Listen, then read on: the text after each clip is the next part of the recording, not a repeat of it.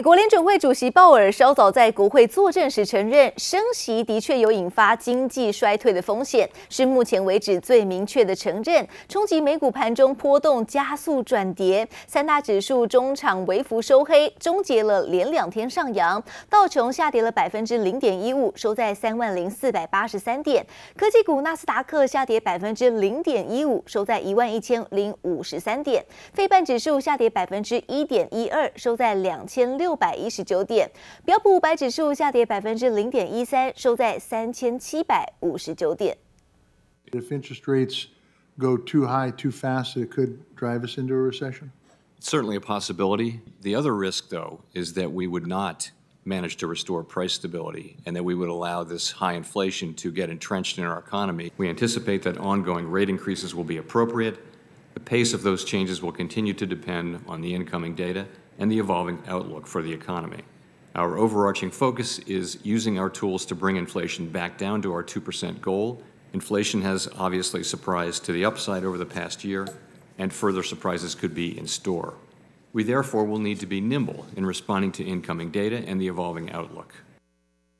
标普指数准备迎接一九七零年以来最糟糕的半年表现，科技股尾盘表现也不佳，能源板块则是持续领跌，大跌超过百分之四。而鲍尔坦言，大幅的升息可能会导致美国经济衰退，但是联准会需要看到通膨降低的有力证据才会改变升息的路径。也表示，成功让经济软着陆是非常具有挑战性的。鲍尔还说，除了经济衰退之外，另外一个风险是高通膨将会变得更根深蒂固，联准会对于打压油价恐怕会无能为力。鲍尔并预告，市场正压注在联准会将会进一步升息，这样的预期是相当合理的，暗示短期内不随意放缓升息的步调，认为美国的经济已经做好应对升息的准备。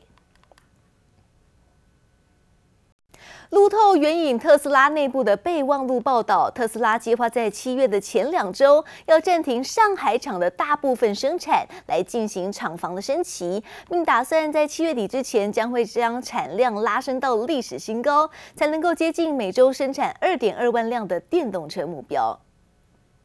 Our constraints are much more in raw materials and and being able to scale up production. Um, so uh, our, our, constraints are not um, imposed upon us by competitors, but rather uh, the just imposed upon us by the realities of, of the supply chain um, and building up uh, manufacturing capacity. So, um, I mean, as anyone knows who has tried to order order a Tesla, the demand for our cars is extremely high and the wait list is long.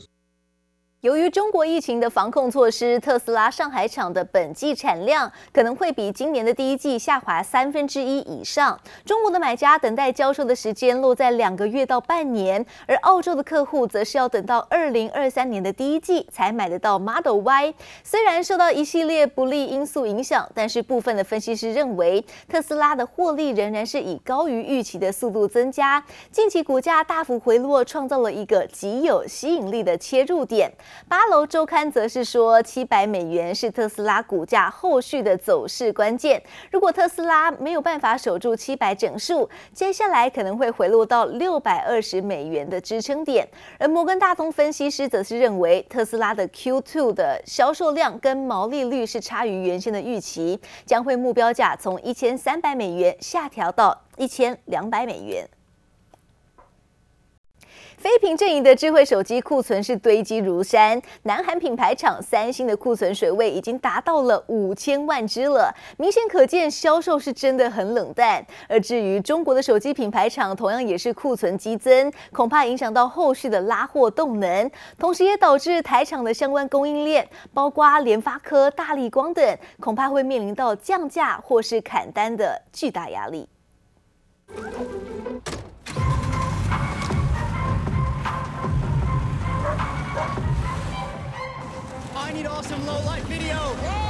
潜入黑洞不仅能在黑暗中清晰拍出实相，还具备防水、防尘等性能升级亮点。南韩手机品牌厂三星近期受到全球通膨压力以及中国封城等影响，导致近五千万只的库存待消化，远远高出正常水位的一点五倍。其中多数的机款为中阶 A 系列。제가방금말씀드린 A52S 모델은 공시지원금 대폭상승으로 인해서 전국적으로 폭발적인 판매가 이루어지고 있습니다。 全球智慧手机面临爆仓危机，除了三星外，中国四大非屏阵营包含小米、OPPO、vivo、荣耀等手机品牌厂库存也同步的增加，超过三千万只。市场更预期安卓五大品牌库存总量将超过一亿只，恐怕难以抵挡砍单和降价潮，因此让台厂的供应链包含联发科、大立光、神盾等都绷紧神经戒备。大部分厂商都比较悲观，那主要是因为大部分。现在中国以及。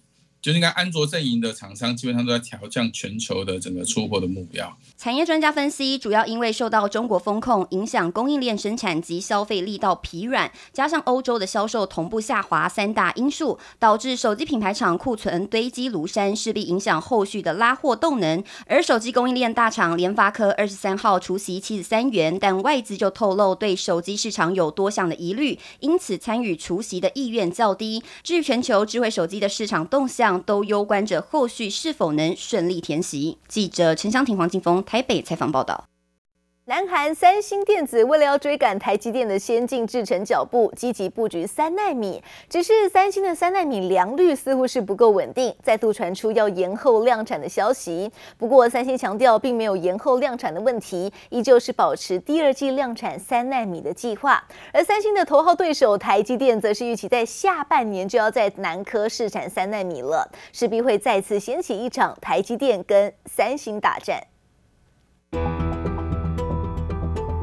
换上无尘衣，穿好鞋，准备进入半导体厂房。晶片的生产流程每一步都是关键。随着先进制程大战持续开打，三星为了要赶上台积电，积极布局三奈米。但因为先前市场杂音不断，三星也紧急否认因良率问题在延后三奈米的量产，但强调目前依旧按照进度进行，在第二季就会开始量产，要抢先其他竞争对手。올2분기안에3나노 양산에 세계 최초로 성공하겠다고 밝 힌 바도 있는데요. 이 내용들을 전체적으로 좀 종합해 놓고 보면 사실상 3나노 양산에 성공했다라고 볼 수 있는 부분입니다. 台积电目前的战略是下半年要进入三奈米的半导体市场，二零二五年转向奈米片电晶体设计来量产两奈米。根据研调机构最新的数据就显示，台积电今年第一季以百分之五十三点五的市占率位居龙头宝座，三星则是百分之十六点三排名第二。可见短期间想要超越还是有一 大段距离。整体的一个三纳米制程的一个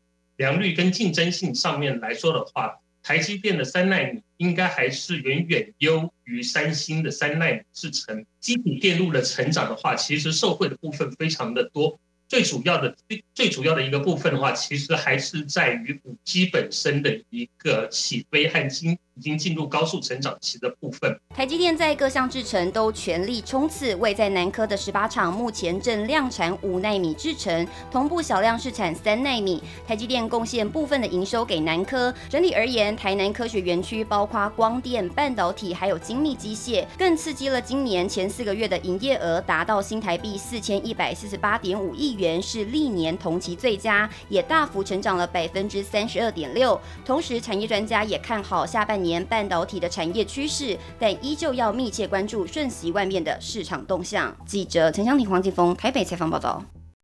台股在昨天开低走低，电子全指股台积电再度跌破了五百元整数关卡，钢铁、货柜跟金融也都无力撑盘，中场下跌三百八十点，收在一万五千三百四十七点，成交量两千七百八十五亿元，三大法人呈现土洋对坐，合计卖超两百一十五亿元，而其中外资就大举从台股提款了两百二十四亿。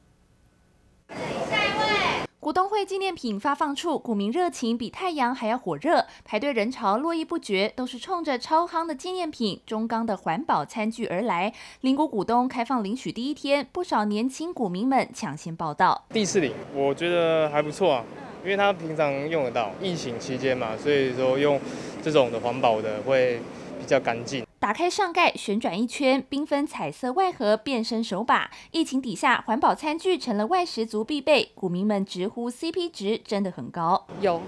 每年都有来领，印象就是中钢的纪念品都不错，CP 值都很高，金龙股的都不错。中钢今天是那个连股有电子投票的，可以领。黑熊那个。那个都是其次，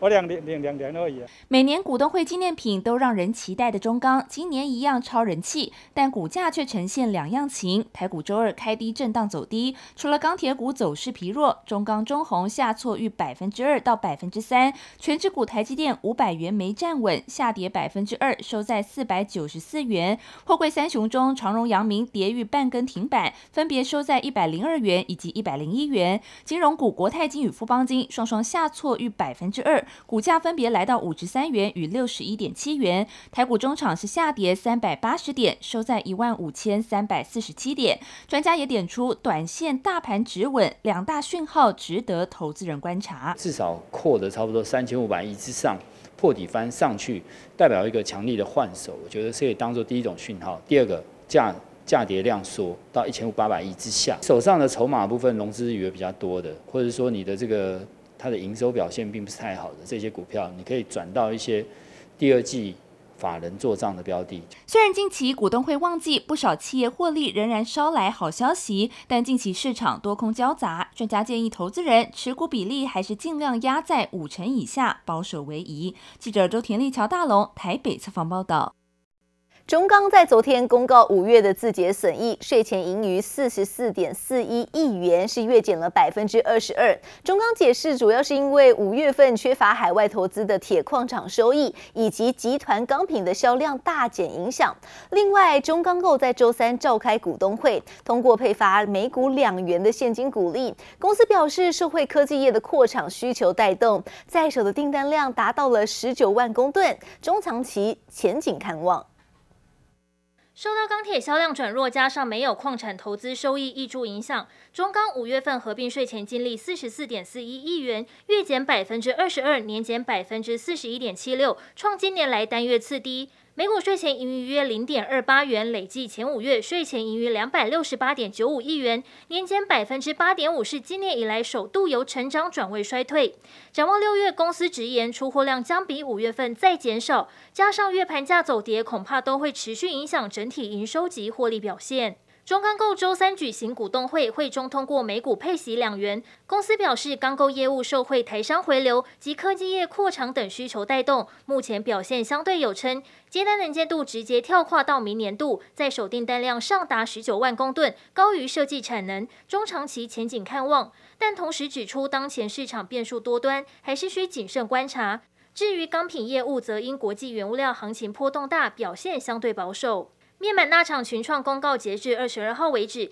已经斥资约五点一二亿元，以每股平均十三点一六元买回三点八九万张库藏股，占已发行股份总数百分之零点三七，累计执行库藏股近一个半月，执行率约百分之七十七点八。因应面板景气走弱不利股价表现，群创实施第三次买回库藏股，从五月十二号起的两个月，以十一点四九亿元为上限，买回五万张股票，已转让给员工，期望能结合股东利益与。与员工绩效共创双赢。钻石蝶与再生晶圆厂中沙周三召开股东会，通过每股配发现金股利二点八元，并顺利增选两席董事。同时上修今年营运展望，预期今年营收成长百分之十至百分之二十，毛利率约百分之三十四到百分之四十，而营业净利率约百分之十八至百分之二十四。细分三大事业，公司看好钻石蝶今年产能估年增两成以上。再生晶圆年营收估增一到两成。至于沙轮事业部，因为第二季受风控干扰，中沙坦言接单较为辛苦，不过年营收仍可增长百分之十以内。记者综合报道。